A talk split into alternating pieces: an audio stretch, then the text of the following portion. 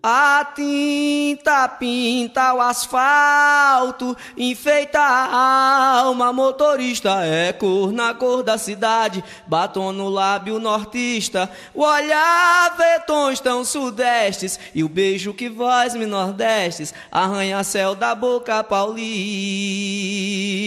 Cadeiras elétricas da baiana, sentença que o turista cheire, e os sem amor, os sem teto, os sem paixão, sem alqueire, no peito dos sem peito, uma seta e a cigana analfabeta, lendo a mão de Paulo Freire.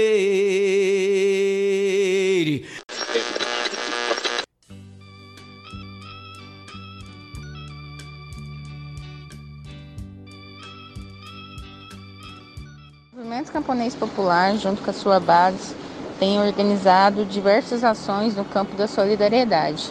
No último dia 1 uh, de maio, inclusive uma data simbólica para o campo dos trabalhadores, foi realizada uma ação nacional de distribuição de alimentos, é, que foram né, alimentos oriundos aí da, da produção camponesa.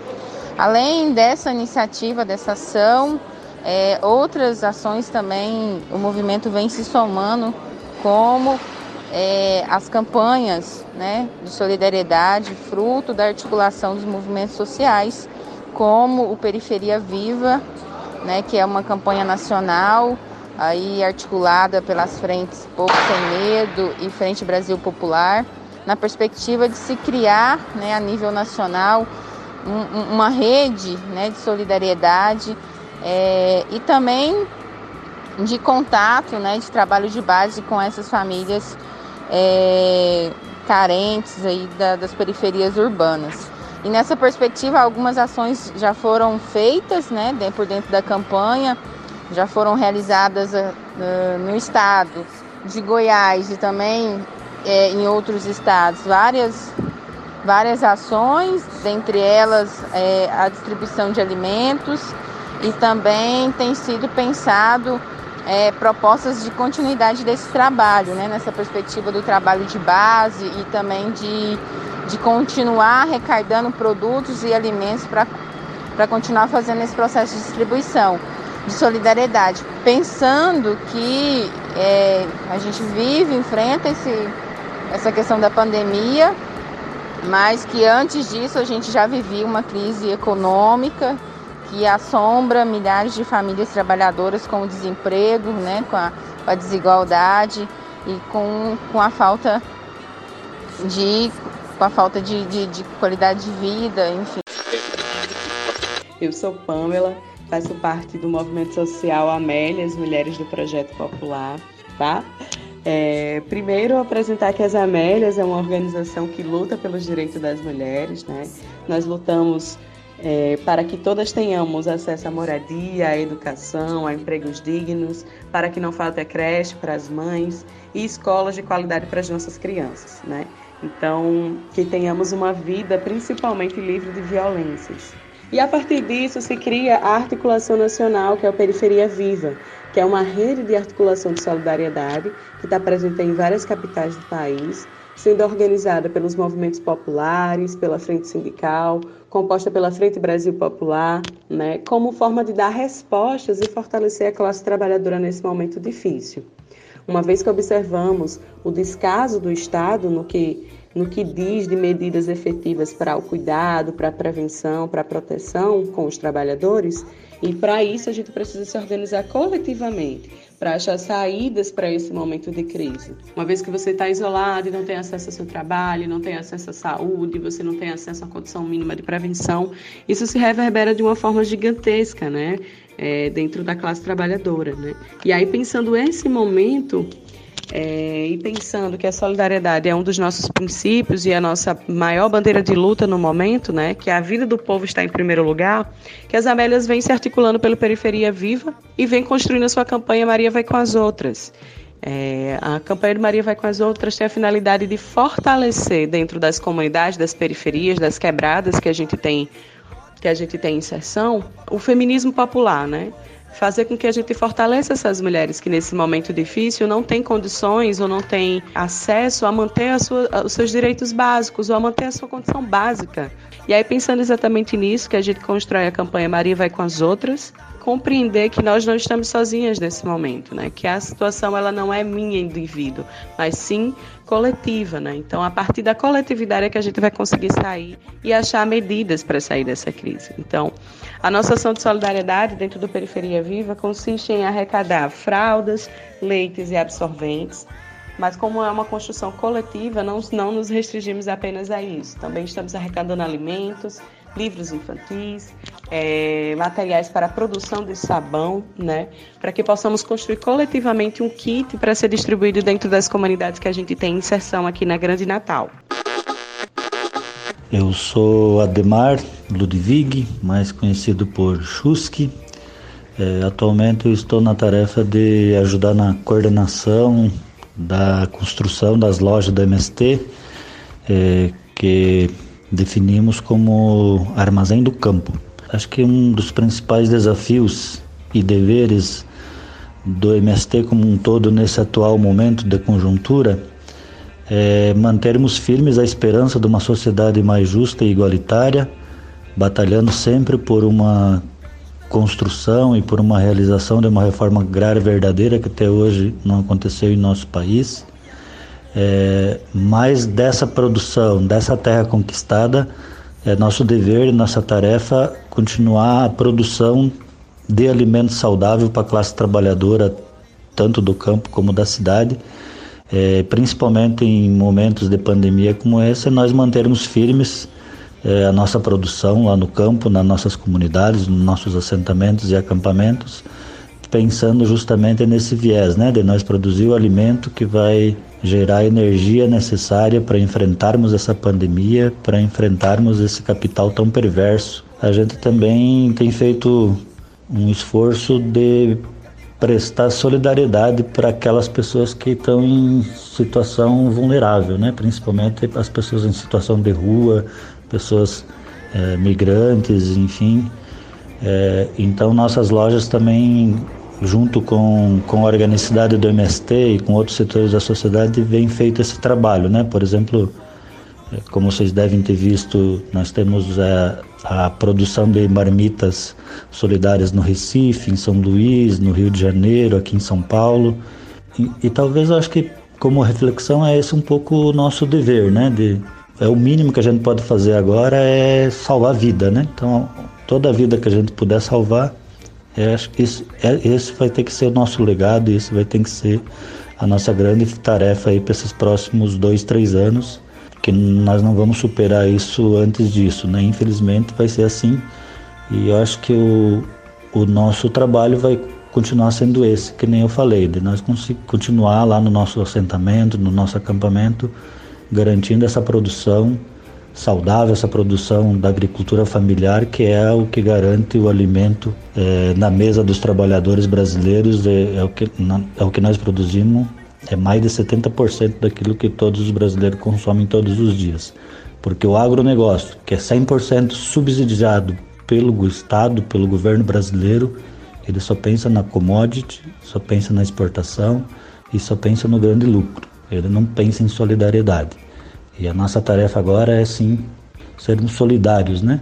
É, a gente diz que existe uma grande diferença entre solidariedade e caridade. Então é isso, companheiras e companheiros, é seguir firme na luta de casa, né? Porque agora é um período de não de, de manter a, a distância social, manter todo o cuidado, garantir que todo mundo tem acesso aos equipamentos de segurança e seguir forte na luta, se alimentando de alimento saudável e também alimentando a mente com a mística, com a mística revolucionária da luta, sempre pensando na construção de uma sociedade mais justa, igualitária e com muita solidariedade. Um grande abraço a todas e a todos e se cuidem e fiquem em casa e defendam o SUS.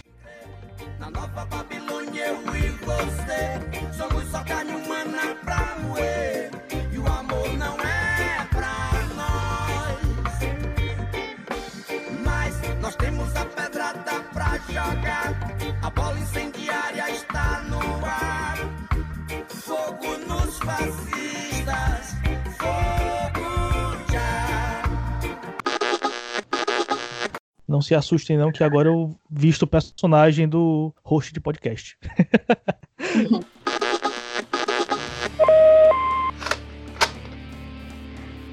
Miolo de pote? Miolo de pod? Ah, é miolo de pod. Miolo de pod, melhor podcast. Pode ou pode? Pode ou não pode? Mas pode mesmo? Miolo de pod podcast que chama. Miolo de pote. Ave Maria, só fala água. Tu trabalha na Cagés, é? Arriégua, é só miolo de pod.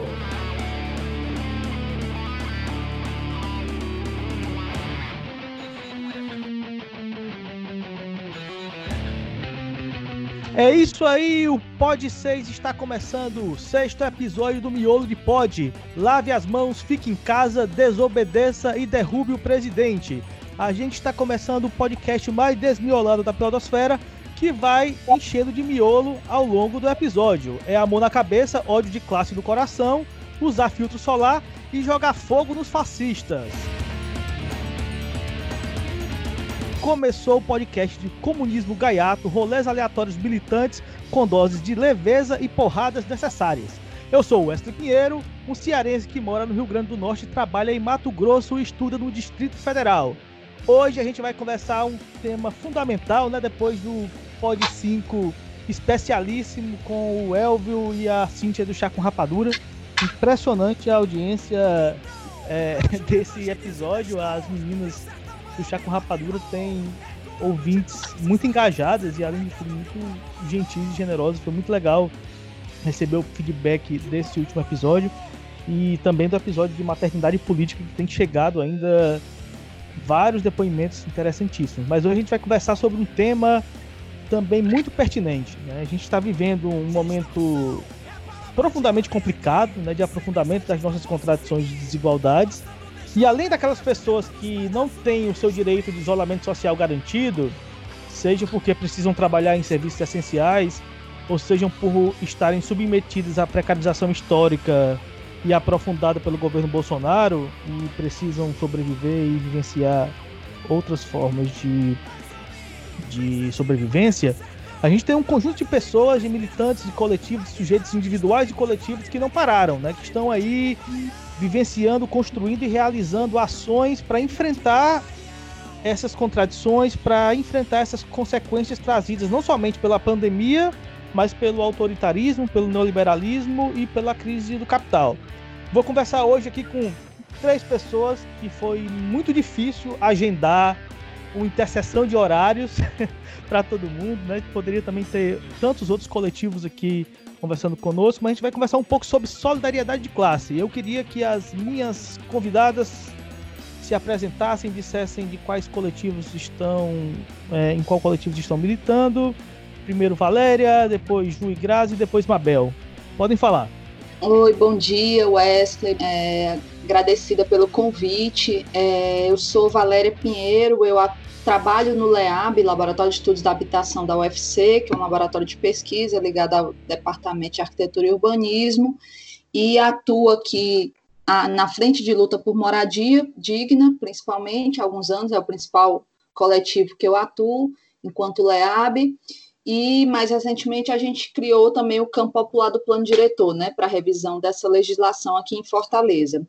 E para no, no, nesse nesse cenário da pandemia, acabei criando uma outra iniciativa chamada Ser Ponte Fortaleza, que eu acredito que é essa que mais a gente vai mais focar aqui no papo de hoje. E, Valéria, o que é o Ser Ponte? Explica um pouco para gente. O Ser Ponte é um, um, um, projeto, uma rede, não sei bem ainda como denominar, né, que surgiu no começo de abril, é, que busca é, fazer repassar uma renda básica de maneira desburocratizada para algumas famílias, para mulheres chefes de família aqui em Fortaleza. eu comecei a receber algumas doações logo no início, é, meio de março, alguns amigos procuraram querendo doar dinheiro, né? Sabendo, eu atuo há mais de 20 anos junto a movimentos sociais urbanos, então sabem que eu tenho essa conexão nos territórios e eu também comecei no, já no fim de março a receber pedidos, né? Pessoas conhecidas de coletivos, de movimentos pedindo ajuda, já passando necessidades. E aí eu comecei a aceitar, esses amigos começaram a depositar na minha conta, né? confiando nisso, nesse, nessas minhas conexões que eu já tinha no território, é, e comecei a repassar para as pessoas que estavam precisando de ajuda. E a coisa foi ficando muito grande, e aí eu decidi parar e organizar isso enquanto uma iniciativa mais, mais consolidada, né? Assim nasceu o Serponte Fortaleza. Então, através do Serponte, a gente consegue repassar é, 180 reais. Nosso compromisso é, com cada família, repassar 180 reais durante quatro meses. A gente tem agentes territoriais, que são pessoas dos territórios, que são lideranças comunitárias, né, atuam em coletivos na, no seu, nas suas comunidades, que eu já conheço de outros processos, que eu tenho também extrema confiança, que indicam as famílias, né, e aí elas atendendo aos nossos critérios, que são serem famílias chefiadas por mulheres e terem no mínimo um idoso ou uma criança na casa, a gente passa a repassar o recurso para os agentes territoriais que fazem chegar nessas famílias, todo início de mês, isso durante quatro meses. Então, nossa ideia inicial era ajudar 20 famílias, nós estamos chegando agora a 160 em um mês e pouco de. Então, deu muito certo essa, essa iniciativa e estamos querendo aumentar ainda mais, né? Porque a necessidade é, é imensa. E aí eu vou passar o, a palavra duas personagens que já tiveram aqui nesse podcast com suas histórias contadas pela, pela mãe. Né? Há dois episódios passados, a mãe da Julie da Graça esteve aqui contando sobre a sua militância como líder popular e falou da experiência da maternidade. Agora eu quero ouvir as filhas, que também estão aí na militância e na luta Naquele episódio também a gente já criou uma ponte interessante entre a Marinalva, do pessoal de Niterói, e o Nós do Renascer, que eu espero que crie também um processo de construção interessante. É, olá, Wesker, muito obrigada por mais uma vez essa oportunidade aqui de estar contando um pouco né, sobre o nosso trabalho. Eu me chamo Grazi, é, sou estudante de saúde coletiva na UFMT, estou aí na reta final do curso. E sou militante do movimento popular. Assim, a minha parte de militância foi, em sua maioria, parte dentro do movimento popular, junto com a minha mãe. É, dentro do movimento popular a gente consegue observar as necessidades que o nosso povo tem, né? Com relação ao capitalismo e o que o capitalismo faz na nossa vida. E aí, é, também sou é, militante do movimento é, estudantil, sou da juventude e a gente toca diversas lutas aqui dentro de Cuiabá, é, da pauta do acesso tanto de educação, de saúde para a juventude, mas também principalmente acesso à cidade, né? A gente sabe que infelizmente é, a juventude sempre é a parte mais precarizada, que realmente as políticas são muito difíceis de chegar para a gente. E aí, perante a, a pandemia, a pandemia trouxe para a gente é, em choque várias situações que nós já vivenciávamos antes, várias retiradas de direitos, vários passos que não tínhamos acesso. E principalmente trouxe a situação é, da vulnerabilidade que a gente tem que o capitalismo faz na nossa vida. E aí, Hoje faço parte também do projeto é, do movimento social Nós do Renascer, que é um movimento voltado para a juventude, é, que é um movimento que debate saúde, educação e lazer como resposta aí nessa atrocidade que a gente vive do capitalismo. E aí, dentro do nosso projeto, a gente viu a necessidade de, nesse momento, estar tá criando uma rede, né? Que hoje não é só é, o Nós do Renascer que está nessa rede, que é a rede de combate ao coronavírus, solidariedade e combate ao coronavírus, Cuiabá MT, que está sendo criado também é, por nós do Renascer, tá? Pelas mães aqui do Clube de Mães do nosso bairro, no sentido de auxiliar, no mínimo, né, as pessoas que estão passando necessidade, porque a gente começou essa iniciativa pensando principalmente nas crianças que a gente tá que a gente atende dentro do nosso projeto, porque diversas é, mães e na sua a, as crianças que são atendidas, a grande maioria suas mães são chefes de família. Então muitas delas acabaram ficando desempregadas, outras eram trabalhavam como diaristas e aí também não não estava tendo trabalho e a gente começou a criar essa campanha de solidariedade e começou com 10 cestas que a gente conseguiu montar a início para principalmente para as mães e depois ela foi crescendo. Eu vou passar para a Júlia. Olá, gente. É, agradeço o convite e oi para todas que estão aqui, as outras convidadas. Eu sou a Julie, é, meu nome é Juliana, mas eu sou popularmente conhecida como Julie. É, sou estudante de serviço social na UFMT. O Wesley é meu professor, a gente se encontra em vários espaços. Como a Grazi já abriu antes, a gente tem esse privilégio de construir em família.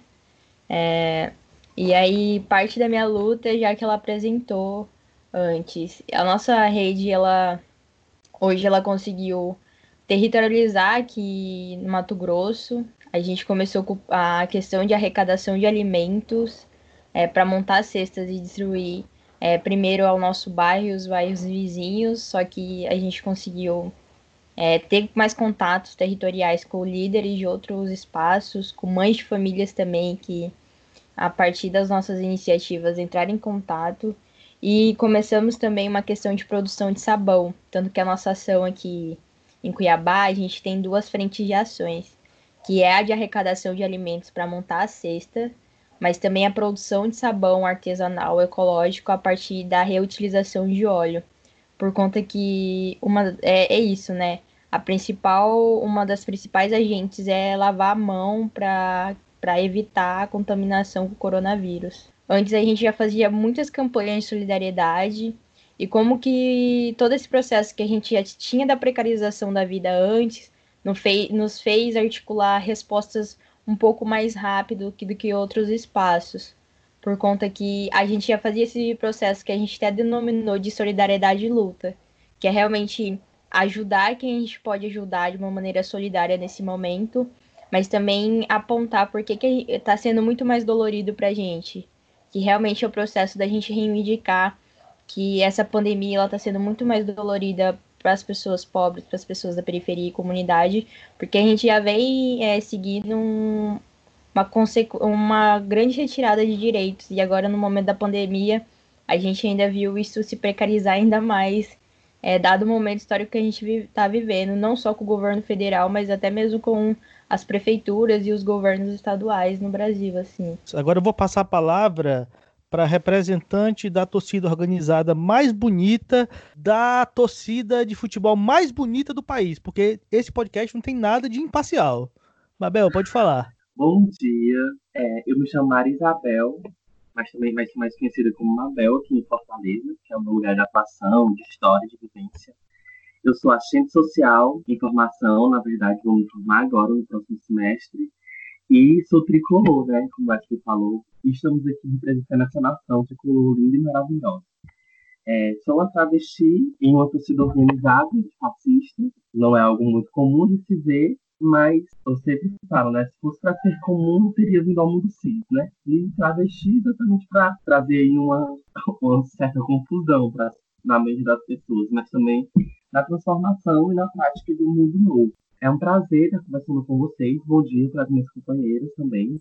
A gente na Resistência Tricolor, nesse, desde o início da, do anúncio, né, a gente já estava se preocupando quando o coronavírus foi anunciado e pensando nas possibilidades que a gente teria de, de organização, né? E assim, aqui, é, na verdade, é uma característica das torcidas organizadas populares, né? Dos times do povo.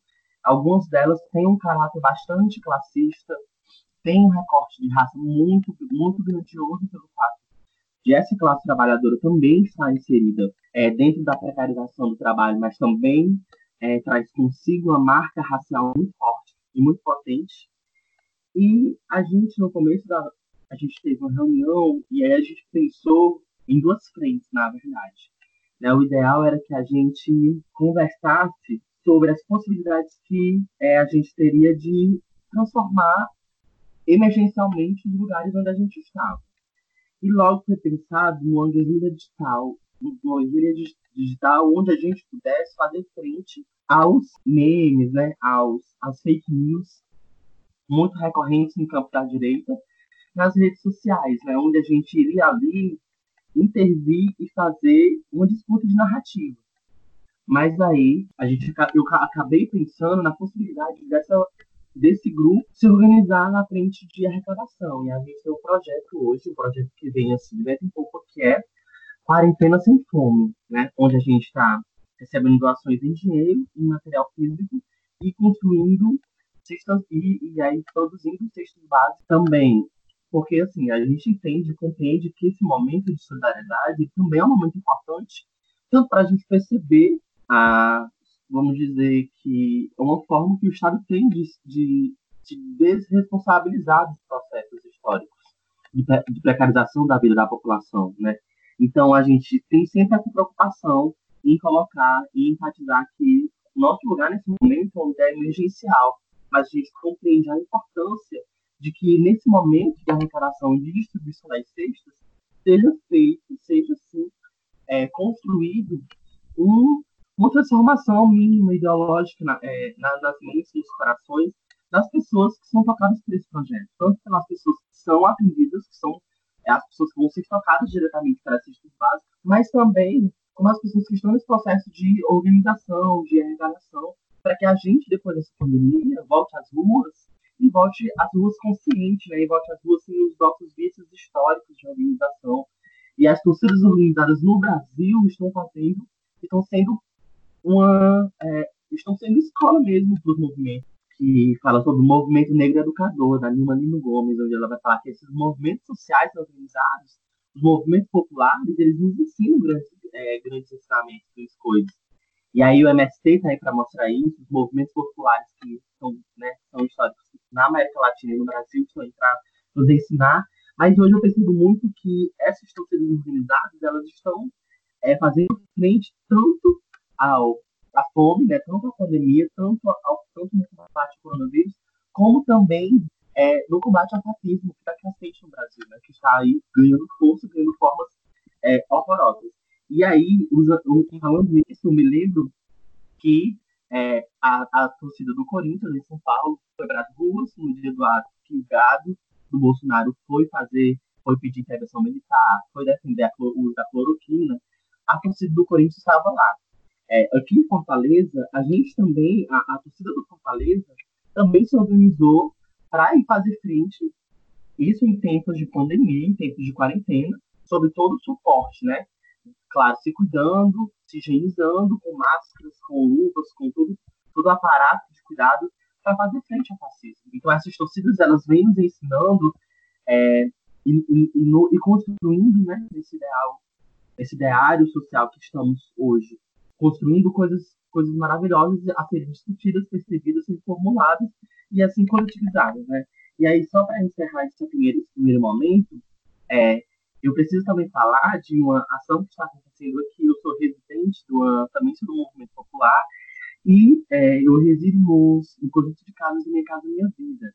E aqui, é, a periferia onde eu moro está se organizando, uma gama de organizações, em outro projeto, que é o projeto com Alice no País dos Vários Monstros, onde é, esse é um projeto que a gente está tendo como público-alvo a população de travestis e transexuais. E aí a gente está, nesse momento, construindo kits com máscaras de higiene, com álcool gel, com lanches, mas também com camisinhas lubrificantes, né? Porque é uma população que vem sendo acometida historicamente por epidemias, como a das STIs, por exemplo. Então, a gente também nesse momento está. E aí já veio uma reflexão, né? É, essas redes de solidariedade, todo esse elo de classe que a gente vem construindo, ele precisa estar é, tá ali entendendo os processos diversificados e diferentes dessa população, né, dessa classe, que é tão é, plural. É, inclusive, no, no momento é, paz entre as torcidas, guerra entre as classes, pontuar que a, os coletivos antifascistas alvinegros também têm realizado uma série de ações é, fundamentais nesse momento de pandemia. E em breve a gente quer fazer um clássico rei aqui antifascista nesse podcast. Queria ouvir da Valéria como é que tem sido essa experiência nesse momento, né? Como é que como, como é a, primeiro, como é essa relação entre a necessidade de cuidado, né, de isolamento de todos nós, né? todo mundo que é militante hoje está passando por um processo profundamente angustiante. Às vezes não, não conseguir realizar ações. Eu, particularmente, aqui em casa, né, uma criança de dois anos e meio, a minha companheira que também é militante é diabética, então a gente tem que redobrar os cuidados e é muito angustiante ficar dentro de casa num momento que a gente precisa lutar contra o protofascismo. Como é que tem sido essa relação entre o autocuidado dentro do, dos coletivos que, que você participa, Valéria, e, e do Ser Ponte, né, com uma conexão mais ampla, e a necessidade dessa atuação. E aí uma, uma outra pergunta que é uma pergunta provocativa. O que é que difere todas essas ações que a gente está conversando aqui das ações do Luciano Huck, do Itaú e de todo mundo aí que também está sendo super solidário e doando milhões e milhões para o combate ao coronavírus? Quando eu pensei o Ser Ponte, pensei no repasse da renda básica, também pensei nisso, assim, de que a coisa ia piorar muito e a gente não quer colocar ninguém em risco, né? Nos, queremos todos vivos para revidar todos esses fascistas que estão aí nos tentando nos condenar à morte, né? A gente tem que sobreviver a isso. A gente tem que sobreviver a isso. E aí a, a ideia de repassar o dinheiro e a própria família usar para o que ela precisar, para além da importância de da confiança que a gente dá nessas pessoas, né, na autonomia, é, tem vários estudos que demonstram que as mulheres, quando gerenciam o orçamento da casa, gerenciam muito melhor, nós sabemos disso, né, não precisávamos de estudo para isso. É, para além dessa dimensão, também teve essa preocupação de não colocar os agentes que estão nos territórios mais em risco. Assim, é muito importante a doação de cesta, qualquer iniciativa que chegue nos territórios é super importante, mas a gente se preocupou com isso também, de repassar, entregar o dinheiro, né, e a família fazer as suas compras. Tem territórios que estão achando outras saídas, sabe? Tem, tem a gente que pega o dinheiro que depositamos na conta dele, aí ele vai no mercadinho local e deixa o crédito para as famílias. Então, a dona Liduína vai lá e sabe que tem 180 reais para gastar naquele mercadinho e também movimenta o, né, a economia local ao invés das grandes redes, também é uma boa saída. Mas isso também coloca, diminui um pouco o risco de circulação dessas pessoas. Mas são pessoas que não param, não adianta, assim, né? Eu pedi para essas pessoas ficarem mais em casa, não adianta. É, é, já desisti disso, já tentei, no começo já tentei, quando eu vi a coisa se agravando, gente, fiquem em casa, fiquem em casa, precisamos todos vivos, e eles dizem, a gente não pode parar e de fato não podem parar. Então, 24 horas, se não estão não tão na rua, tem gente batendo na sua porta pedindo para eles resolverem tal coisa, né? Então, a gente se preocupou muito em proteger o máximo possível os agentes, as pessoas que estão nas ruas, e aí eu estou falando pelo Ser Ponte, estou falando também pela Frente do Tampo Moradia.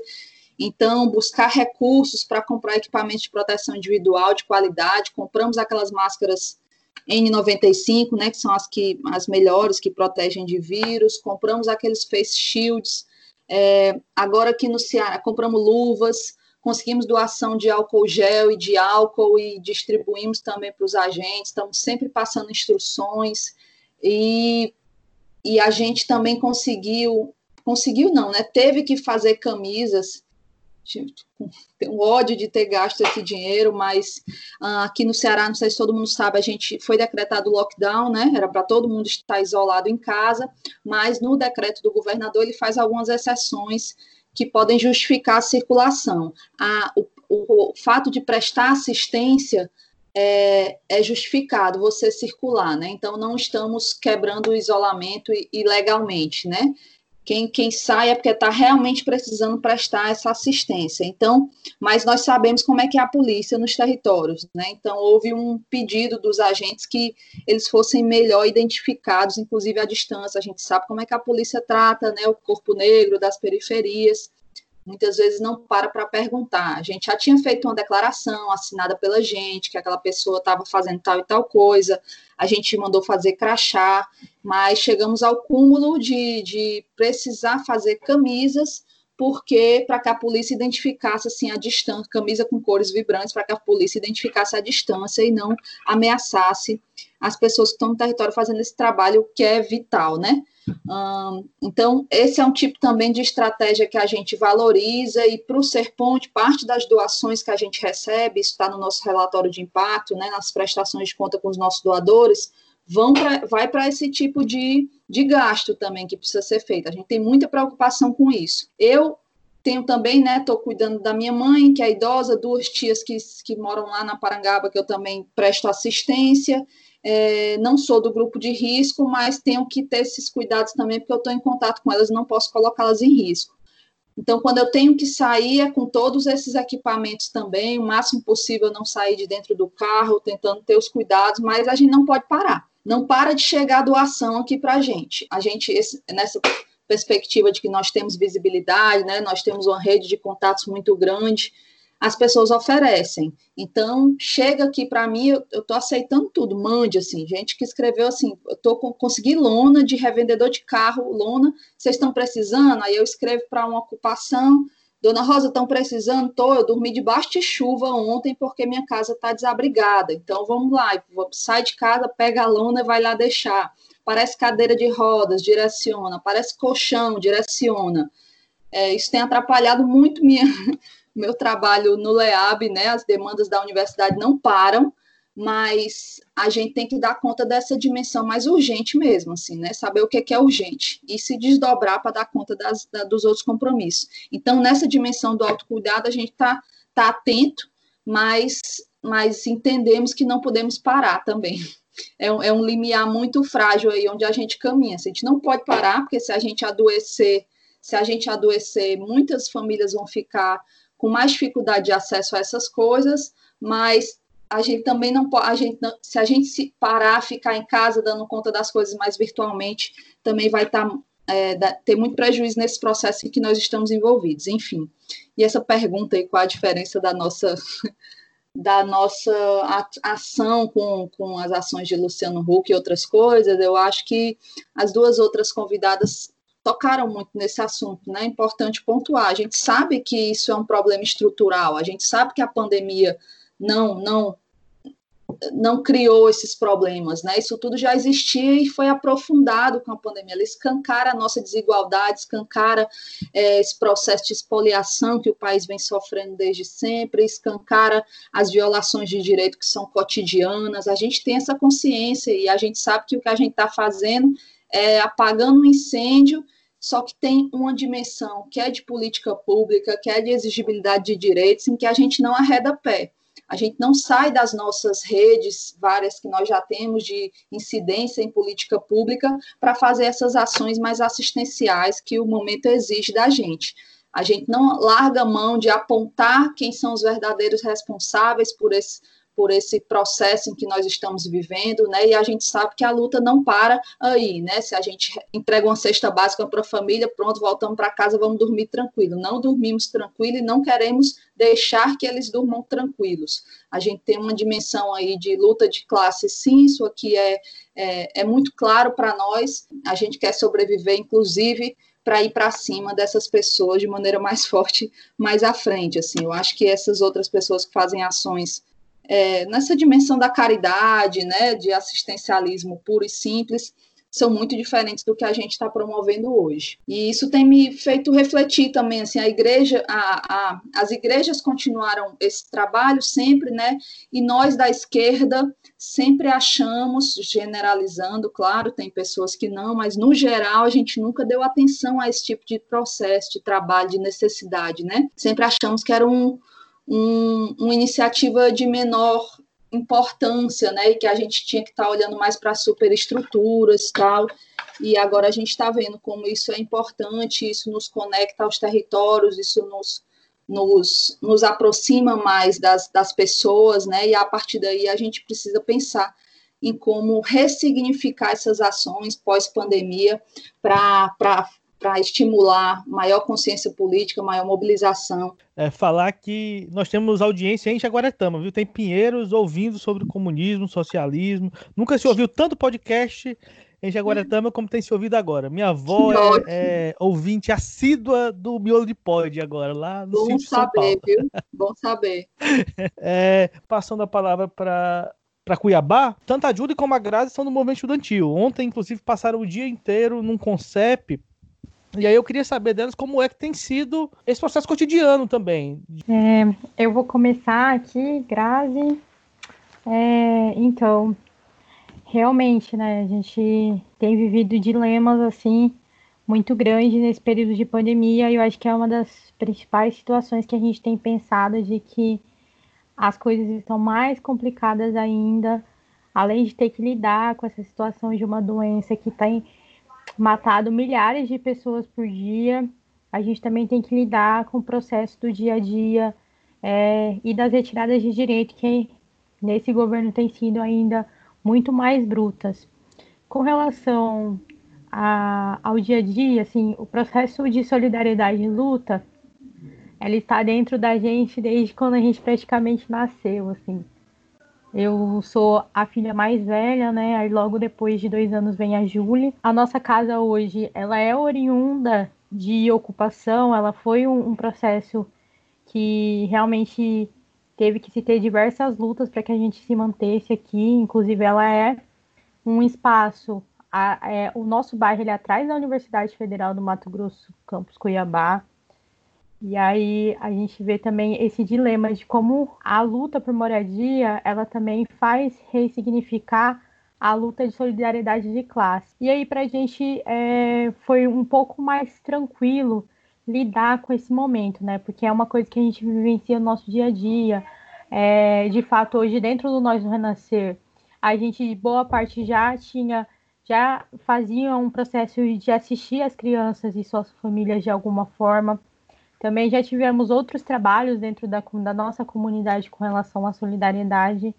Então, fazer esse trabalho é, foi um pouco mais confortante com relação a pensar também não ficar parado nesse momento, porque além dos trabalhos de, de solidariedade na arrecadação de alimentos, de recursos, para realmente manter essas famílias que estão nesse momento de vulnerabilidade ainda maior, a gente também estava fazendo um debate online com relação à situação que a gente está vivendo. E aí, um dos grandes impactos é a educação, né? E nesse momento é isso. A gente vê diversas universidades dando respostas e, e também ver a situação dessas aulas remotas que estão sendo colocadas. A Wesker foi bem feliz. Ontem estava eu, sou representante do Consune aqui, do, é, dos estudantes é, de Cuiabá.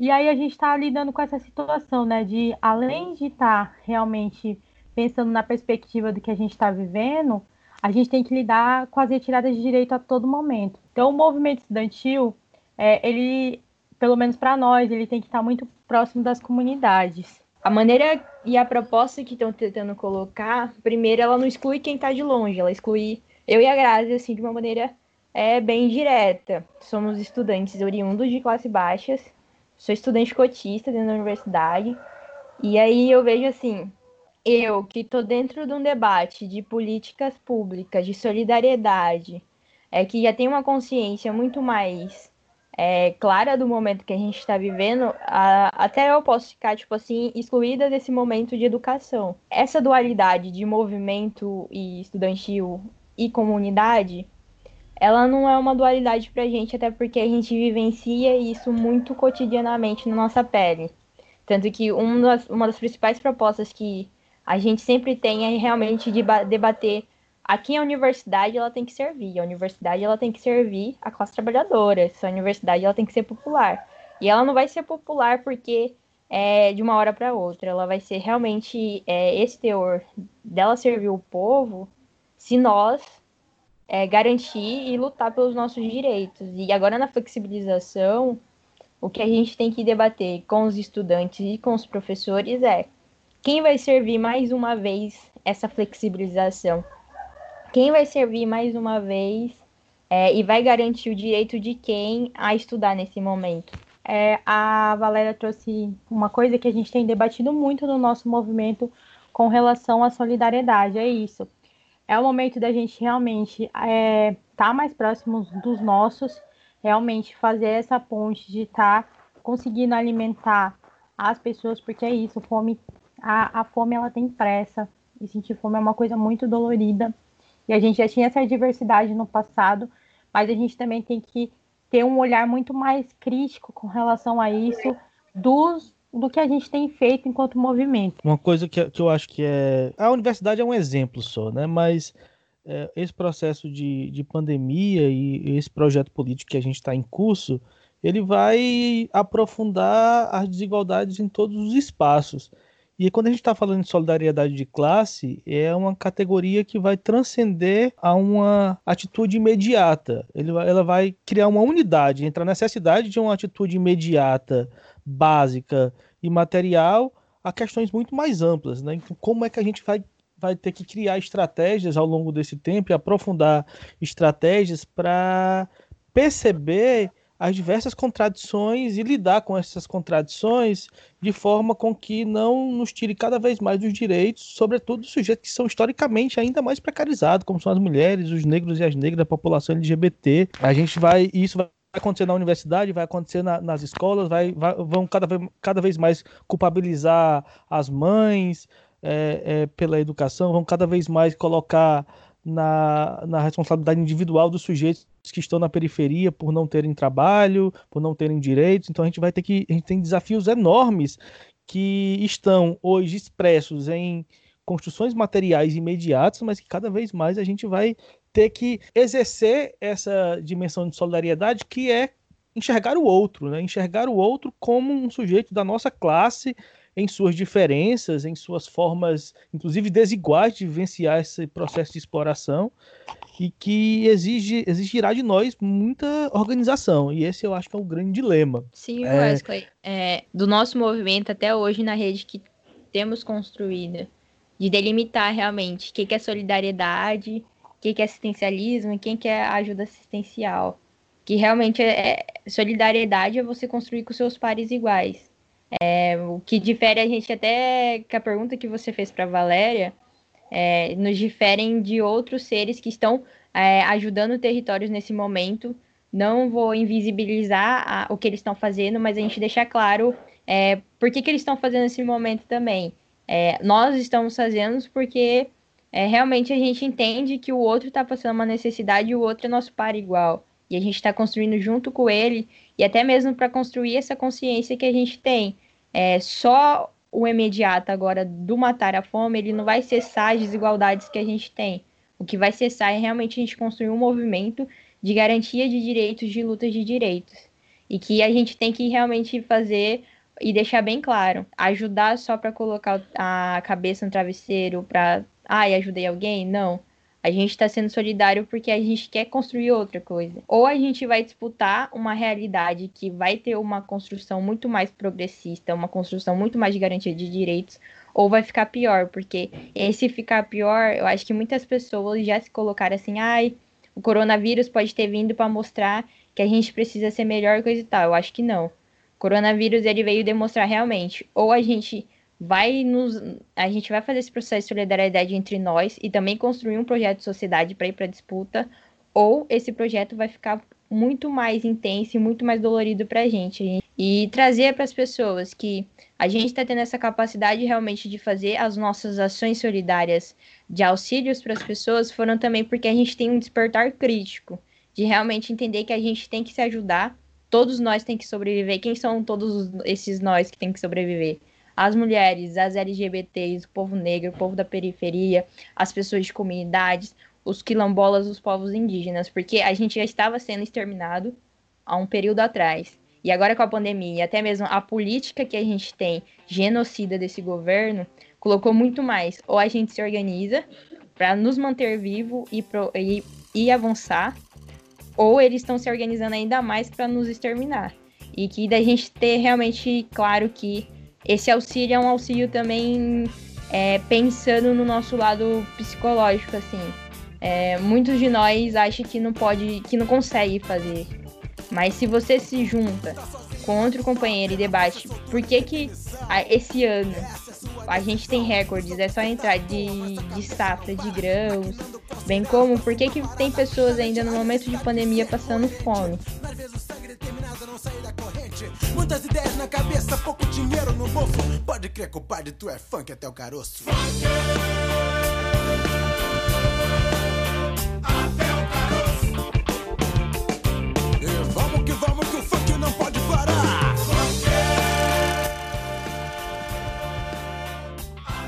Mabel, você e a resistência tricolor e as torcidas organizadas antifascistas atuam num ambiente de profundas contradições né, e de dificuldade de disputa. Né? Disputar uma arquibancada de futebol historicamente com a misoginia, com o machismo, com a LGBTfobia, com o racismo naturalizado, normalizado e exaltado como é dentro de uma arquibancada, em cima de uma arquibancada de futebol, inclusive com sujeitos da classe trabalhadora, é profundamente desafiador.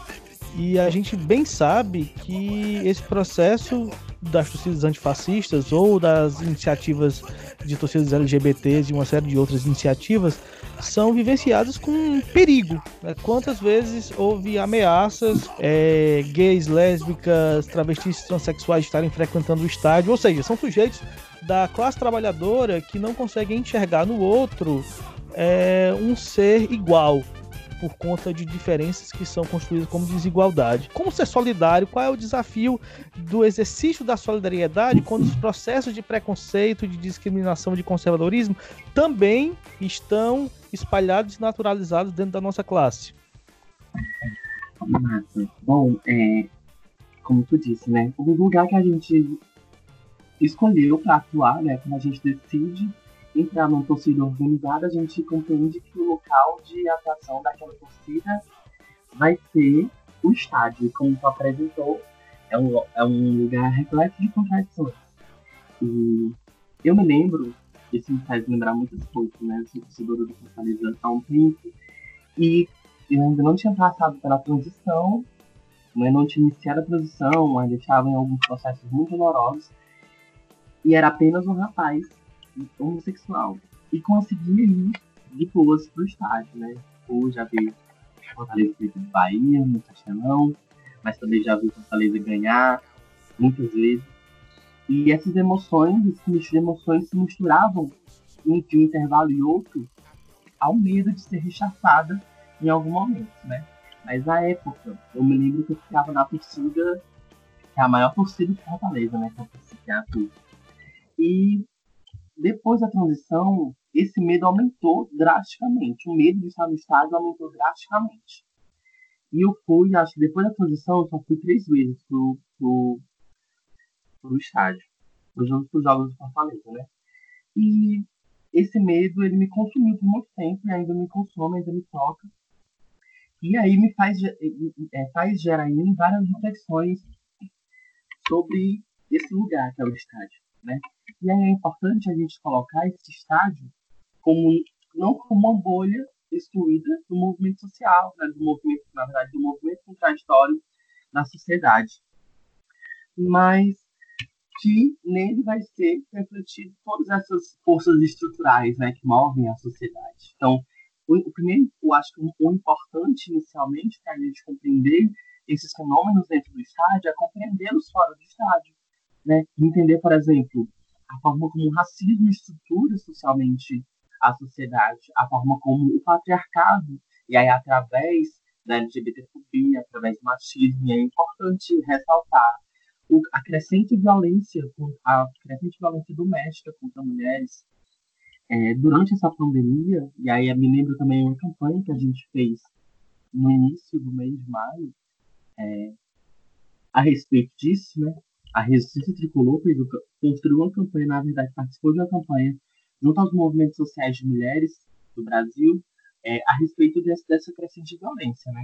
Então, é, essa crescente violência ela vai ser refletida no estádio e aí a gente, como movimento como, como torcida organizada, né, vai se deparar com uma série de contradições e são, são contradições que precisam ser bancadas, né? A gente fala assim, segurar o tombo, a gente precisa segurar esse tombo de ser uma torcida organizada que está inserido no processo contraditório do Estado, mas também está inserido no processo, no processo contraditório de forças estruturais que dominam a sociedade, né, e que organizam a sociedade. A gente fala de força estrutural porque ela delimita o lugar social dessas pessoas. Ela delimita o meu lugar social, onde eu posso ir, onde eu não posso ir.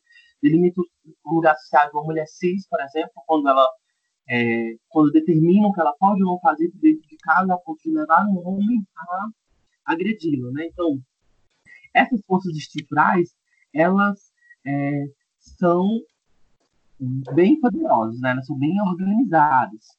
Então, o movimento de solidariedade, né, a importância desse momento de solidariedade, um primeiro momento, vai apresentar para a gente a força da organização, né? Eu acho que se organizar nesse momento é um momento muito importante dentro desse processo contraditório que é o Estado, mas também que é a vida, que é a sociabilidade, né? Que é a vida social.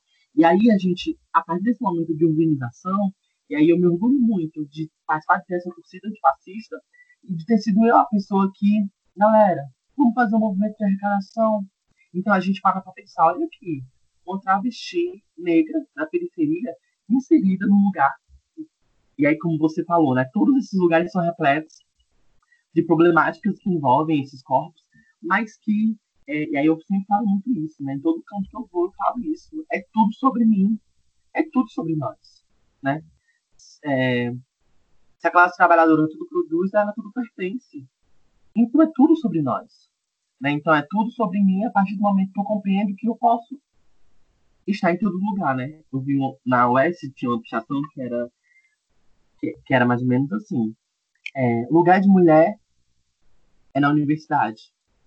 E aí alguém é, rasurou né, a pichação e colocou que lugar de mulher onde ela quiser. E assim, não anulando que o espaço universitário é importantíssimo e é óbvio que a gente precisa estar nesse espaço. É óbvio que a gente precisa fazer que a universidade, a universidade popular, ela se concretize, né? Mas outros lugares são e aí eu me lembro do estádio, me lembro de, de né? e aí por ser travesti, é, esses lugares eles, eles, vão ficando bem menores, né? A gama de lugares vai, ficando bem menor no sentido de qual é o meu lugar. E quando quando eu admito, né? Quando eu falo para as pessoas que é tudo sobre mim, eu falo que eu posso estar em todo lugar organizada com outras pessoas. E essas pessoas são diferentes de mim, mas também são pessoas que em algum momento vão ser comum. Então, esse momento de solidariedade é importante para a gente tentar minimamente, é, por exemplo, esse mês nós fizemos duas ações com as outras duas, com as duas maiores torcidas do Fortaleza, né, que é a JGT, Jovem Guerra Tricolor e a TUF. E aí que é a torcida uniformizada. E aí a, a gente a gente vai no meio desse é nesse intervalo que a gente fez esse, esse movimento de distribuição com essas torcidas, a gente foi na casa é uma casa de acolhimento à população LGBT. E aí a gente nesse momento vai perceber que a importância dessa rede de solidariedade que não é pautada nesse que não é pautada, não é pautada nesse, nesse é, egoísmo burguês, né, na filantropia burguesa, vai proporcionar um espaço de debate e reflexão sobre as diferenças. A partir do momento que a gente consegue dialogar com a torcida organizada, que provavelmente vai expressar machismo, vai expressar, sim, LGBTfobia, inclusive eu não, eu não descarto a, a, a resistência tricolor por ser, um, por ser uma torcida antifascista, do fato de reproduzir certas opressões, né? Afinal, se elas são opressões estruturais, elas estão enraizadas no nosso consciente. Então, essa rede de solidariedade é importante porque, olha aí, a partir do momento que essas torcidas vislumbram a possibilidade de estar distribuindo cestos básicos, de estar sanando a fome, e é o concordo muito com as falaram, né? E, assim, um dos nossos slogans, né? Quem tem fome tem pressa. Então, nesse momento, a gente está no urgir da fome, a gente está lidando com a emergência. E a partir dessa emergência, a gente pode coagular, a gente pode desaguar um movimento ideológico que consiga construir, é, um, que consiga, na verdade, desconstruir um pensamento machista, que consiga desconstruir um pensamento transfóbico, que consiga é, desconstruir um pensamento racista, né? E aí é importante a gente perceber, é, a, e aí as meninas falavam sobre caridade, eu acho muito massa esse discurso, né? É, caridade, faça uma caridade. Você quer fazer caridade? Faça caridade, meu filho. Vai lá, faça. Você tem, você tem como fazer? Vai lá, faça. Você, você não vai, você não vai morrer por isso, não. Você, ninguém vai cancelar por isso, não. Mas o que a gente não pode fazer é que nesse momento de solidariedade, a gente espere essa, a gente espera que as políticas sociais, que as políticas públicas sejam embasadas na, na caridade, na filantropia. Então, é, para finalizar essa, essa, essa resposta, eu, eu, eu entendo né, que a importância desse momento de solidariedade dentro do sistema fascista, em diálogo com outros torcidas, e em diálogo com com um movimento tão contraditório que é, que, é as torcidas, que são as torcidas organizadas, é a importância da organização, a importância das diferenças unidas em algo que é comum, né? Ver pessoas diferentes, histórias diferentes, né? é, vivências diferentes juntas em prol de algo que é comum, que é o fim da fome, que é sanar uma problemática que era sanada pelo Estado, pelas políticas públicas. Mas também, outra, outra, outra coisa boa, né, outra, outra, outro resultado interessante é a gente, é, a gente, nesse momento, e a partir dessa, dessa metodologia que a gente usa, é conseguir manter essa rede de solidariedade firme e forte, para que futuramente, quando essa pandemia acabar, e vai muito, é, vem, é, vem muito a calhar na sala das meninas, quando a gente fala que esse momento vai passar, o que, o que a gente vai ter, vai ter como resultado disso? E eu espero que essa torcida, que esse, que esse movimento da torcida antifascista resistência tricolor, é, desague num movimento unificado futuramente, onde dentro do Estado, onde, onde dentro do estádio, essas torcidas consigam levantar bandeiras antifascistas, consigam levantar bandeiras antirracistas, consigam levantar bandeiras que consigam transformar a sociedade dentro e fora do estádio.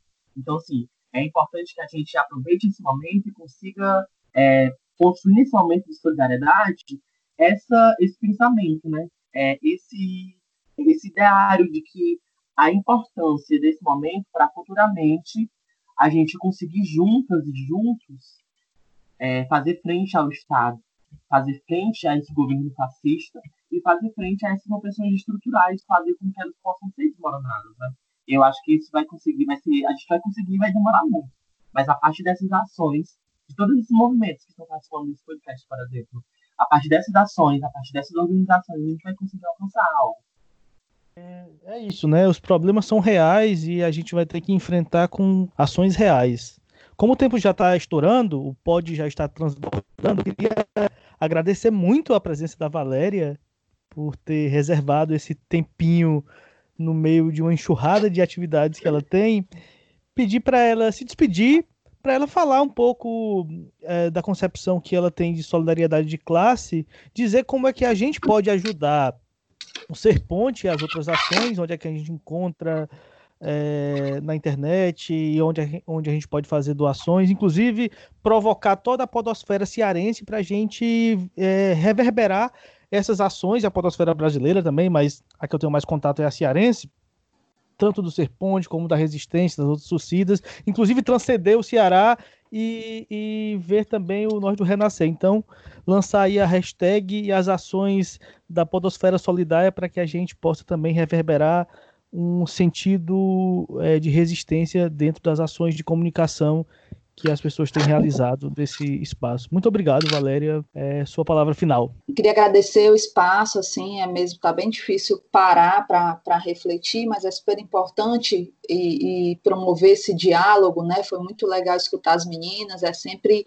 revigorante saber do que tem acontecido, né? E saber do que tem acontecido de movimentação com essa consciência toda que a gente está tendo e que as coisas não vão parar por aqui, a gente tem vivenciado, uh, se, a gente se emociona muito nesse processo, assim, tem recebido as notícias dos territórios, tanto com notícias ruins, né, de perdas que nós temos sofrido, mas também de as iniciativas que se que se multiplicam, que se reverberam, que se que são copiadas. Ontem participei de uma aula e tinha gente perguntando se podia fazer um ser ponte lá na cidade dela, é, e o Serponte é super, super replicável.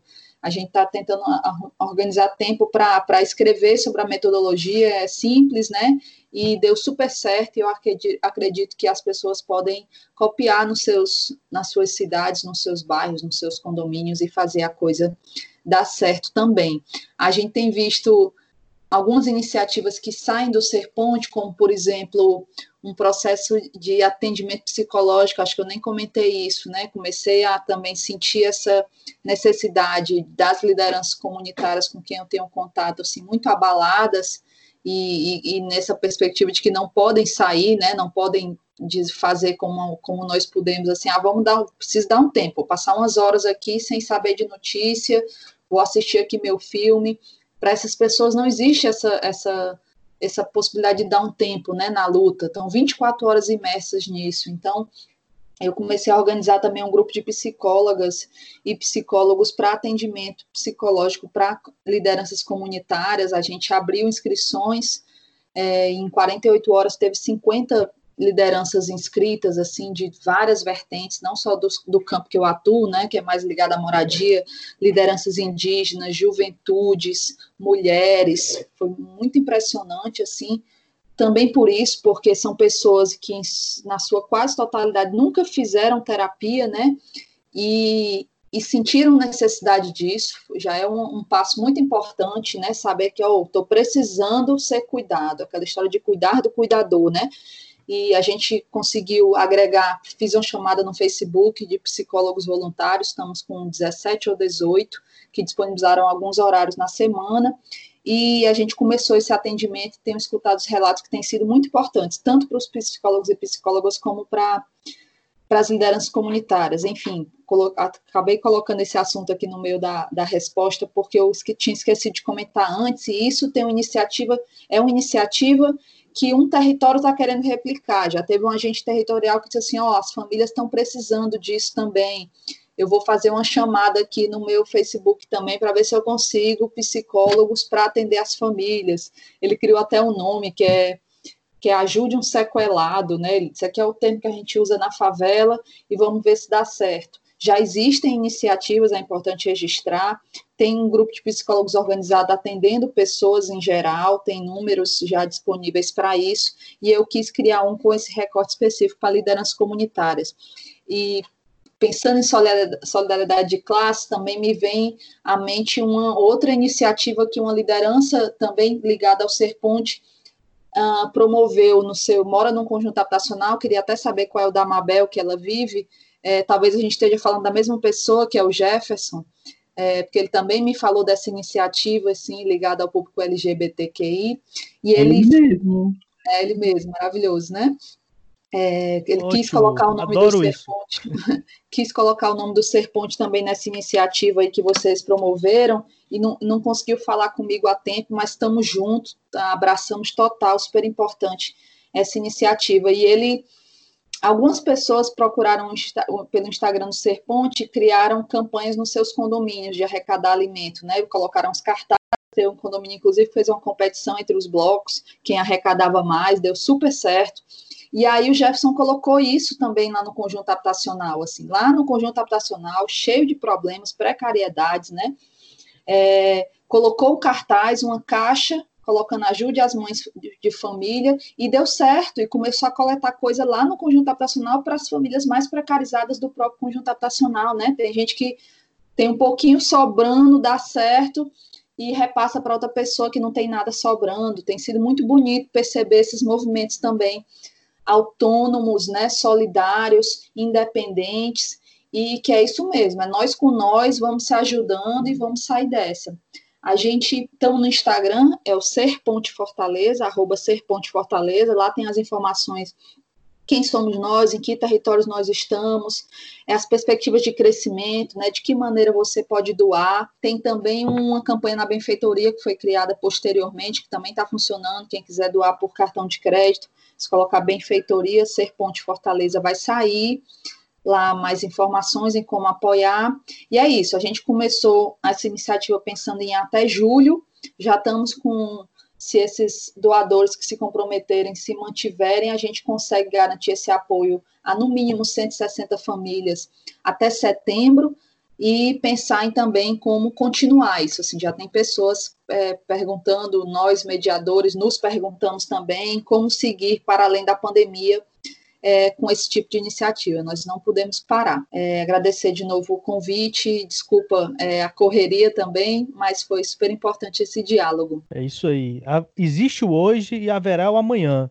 É fundamental que a gente continue afirmando isso, é, saia do fatalismo, dessa ideia de que não haverá é, perspectiva, existe perspectiva, a gente vai construir, a gente vai derrubar esse governo e, e acontecerá muita coisa ainda, a gente vai ter que chorar muito os nossos mortos, é, estamos enfrentando um inimigo enorme, muito, mais, muito maior do que a pandemia, é, mas existem iniciativas aí, a ideia desse, desse episódio de hoje é pensar que o MST tem feito muitas coisas importantes, o MTST, nós temos é, movimentos grandes e capilarizados, e além deles existem iniciativas criativas e potentes que estão pensando também esse processo de solidariedade numa perspectiva de resistência, de sobrevivência da nossa classe e de potencialidade para mudança. Muito obrigado, Valéria.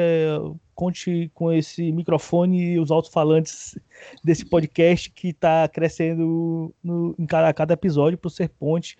Espero que a gente continue dialogando e se encontrando. É muito bom te ouvir de novo e encontrar com você ainda que virtualmente. Digo mesmo, obrigada aí para as meninas também se cuidem, parabéns pelas iniciativas. Não fale mal do clã perto de mim.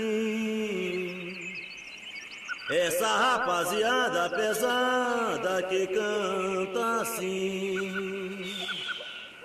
Clã nordestina é rima revolucionária que Deus abençoou. Se a revolução fosse um jardim, uhum. Clã não era uma Pode acreditar. Picapes, matracas, scratches, bandeirões. A peste negra do Nordeste reverencia suas raízes, negras raízes. Revolução, hip hop, bomba noite e as felizes. Eu quero ver esse povo cantar e dançar com motivos. Eu quero ver esse pai e essa mãe de periferia estampar um sorriso na boca da noite. Noite de mandinga, coisa de terreiro na virada da figa. Chagas cantador. Julie Grazi, vocês aí em Cuiabá. É, fale um pouco aí como a gente pode ajudar o Nós do Renascer, como vocês estão enxergando o amanhã, como é que vocês estão pensando os processos de organização e de resistência solidária, criativa e potente nesse processo de desafiador de enfrentamento desse governo, da crise do capital e dessa pandemia. E já agradecer também a participação de vocês. Obrigado. Ah, eu acho que aqui é a Júlia falando. É, a, a, gente agradece bastante o convite de estar tá entrando em contato, tendo esse diálogo com movimentos é, em outros estados, mas que refletem também é, esse sentido que a gente tem realmente que é de ajudar os nossos sim nesse momento para todo mundo ver, para todo mundo superar mas também é de apontar que a gente precisa de ter saídas é, muito mais progressistas, muito é, tendo mais garantia de direitos e que vai ser a partir isso vai ser construído a partir das nossas mãos, porque a gente também tem que lembrar que muitos movimentos, muitas políticas públicas, elas nasceram a partir de construções solidárias da classe trabalhadora. Eu acho que a gente não pode é, tirar isso do nosso imaginário social de quantas políticas públicas, até o próprio SUS, ele foi construído a partir de muita construção coletiva. E todas as ações que têm o sentido de solidariedade de classe, é, de ajudar o pares com pares, vem nesse sentido e a gente não pode deixar isso sumir da nossa é, imagem, da nossa identidade também. É, em relação para como você pode contribuir com as nossas ações, é, primeiro, a gente está com uma vaquinha no, na vaquinha online, que tá campanha de solidariedade e combate ao coronavírus Cuiabá MT. E aí, para ter acesso ao que a gente está produzindo via redes sociais, você entra tanto no Instagram do Nós do Renascer, quanto na página do Nós do Renascer, e lá tem é, as postagens, tem também como do, doar a partir de outras é, outras iniciativas, até ponto de arrecadação que a gente montou aqui em Cuiabá, no Mato Grosso. E é que a nossa campanha, ela de fato começou no final de março e a, hoje a gente já conseguiu atender é, com a cesta básica, que é uma das frentes. É, estamos chegando hoje a 100 famílias atendidas. É, a produção de sabão também foi uma coisa bem bacana, porque além de ser um trabalho de reutilização de um poluente da natureza, é também o trabalho todo de, de ressignificação né, das coisas. Por exemplo, a gente é, o nosso sabão ele é embalado em garrafas reutilizáveis e isso mostra também a importância da gente estar tá, é, levantando o debate também é, que está aí no nosso cotidiano, que é também da preservação do meio ambiente. Então assim, hoje a gente está indo para mil e 1.300 litros de sabão doados a, a diversos bairros aqui é, de Cuiabá, a importância da gente literalmente pensar para após, assim, é fortificar o que estamos construindo agora, mas pensar também no pós-pandemia, porque vai ser muito difícil, né? A gente, infelizmente, tem enterrado é, milhares de pessoas e aí a precarização ela tá muito maior e a gente tem que é isso. Além de estar lidando com uma pandemia que está matando milhares de pessoas, a gente também tem que lidar com um governo que a gente tem que falar o que ele realmente é, fascista. Que ele realmente é, governa para sua família, que Bolsonaro é, vem para retirar nossos direitos e principalmente para fazer a política de extermínio da população periférica. É deixar também nítido que todas as lutas que a gente está tendo, elas não pararam porque as retiradas de direitos estão aí cotidianamente. Não é à toa que aquela reunião ministerial é, já mostrou que enquanto a gente está pensando aqui lutar contra o Covid, é, realmente alimentar quem precisa ser alimentado, garantir é, remédio para quem precisa de remédio nesse momento, bem como assistência tanto psicológica, social, o governo está preocupado realmente em manter seus privilégios, o privilégio da família que está lá, mas bem como retirar direitos. Não é à toa que o ministro do, do, do, do meio ambiente colocou o quê? Enquanto as pessoas estão preocupadas com quem está morrendo com Covid, coisa e tal, que a gente tem que atravessar essa boiada. E eu acho que a gente tem que tomar muito cuidado. Sim, que a gente vai estar tá construindo solidariedade, mas essa solidariedade também vai estar tá passando para todos esses temas que tá aí sobre as nossas vidas e, é, e pensar. A gente sente muita angústia às vezes, porque as demandas estão aumentando mais, mas é pensar também que tem várias pessoas como a gente fazendo pontinhos, pontinhos, pontinhos, e que, como a própria companheira e seu movimento tem feito, a gente tem que construir essas pontes. Tanto as pontes institucionais entre também os espaços de ensino, pesquisa e extensão com as comunidades, mas também fazer essas pontes dos movimentos de solidariedade e construir é, realmente a partir deles também lutas de políticas públicas de garantia de educação, saúde, assistência social. Porque a gente só vai conseguir ter uma retomada realmente progressista é construindo a partir das nossas mãos e pensando, igual a companheira colocou também, é que a, tudo a classe trabalhadora produz e a tudo ela pertence. E que a pandemia só nos mostrou o quê? Que a gente tem que se juntar e falar que a, agora é a nossa vez e a gente não vai admitir nenhuma morte de, nem, de nenhum companheiro nesse momento. Porque assim, eu acho que transformar realmente o nosso luto em luta, porque tem muita gente morrendo, mas também pensar que há muitas iniciativas agora e que a gente também tem que ter a felicidade, que nem tudo tá perdido. Há um tempo atrás a gente pensou que era tinha acabado tudo, mas aí a gente viu, pelo contrário, a gente sabe ressignificar e construindo é, muita luta e construindo muita ponte e que a gente pode muito mais organizando coletivamente.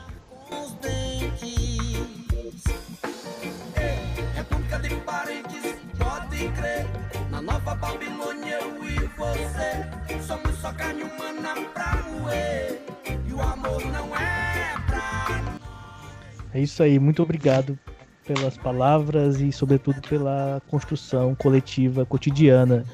E a nossa resistência e sobrevivência vai se dar em todos os espaços, disputando a direção de todos os espaços. A gente vai disputar as pessoas que estão nas igrejas, a gente vai disputar as pessoas que estão na escola, a gente vai disputar as pessoas da nossa classe que estão consumindo as desinformações da internet e a gente vai disputar música e vai disputar também os estádios e as arquibancadas, né, Babel? A gente vai construir de todas as cores, não só do vermelho, azul e branco do Fortaleza, mas de todas as torcidas organizadas e desorganizadas desse país, uma direção emancipatória.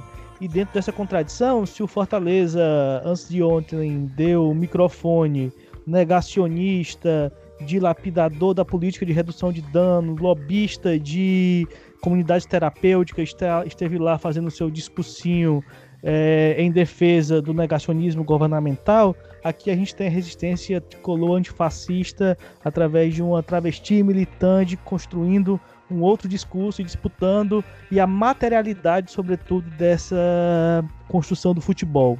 queria que você falasse sua palavra final e já agradecer demais a sua participação. Né? Não admitimos que o nosso tão amado clube seja palco para julgado para nenhum tipo de discurso que desalinhe o pensamento emancipatório de libertação do nosso povo, nenhum tipo de discurso que se submeta ao fascismo de Bolsonaro, quer usar da potência popular que esse clube tem para potencializar discurso. Então, e aí desde já a gente se coloca do lado do lado antifascista da história, do lado antirracista da história, do lado potente. Consegue sim, que vai sim transformar essa sociedade. É, desde já coloco aqui à disposição as nossas redes sociais. Facebook é Resistência Tricolor, traço antifascista. O Instagram é Resistência Tricolor. Formas de ajudar a campanha também. E tudo que a gente é vencendo e vem se construindo. Desde já mandar um salve especial para as mulheres dessa torcida, para as mulheres que vêm sendo, vêm sendo frente dentro e fora dos estádios, vêm sendo frente nas suas casas, vem fazendo transformação em todos, em todos os seus espaços, né?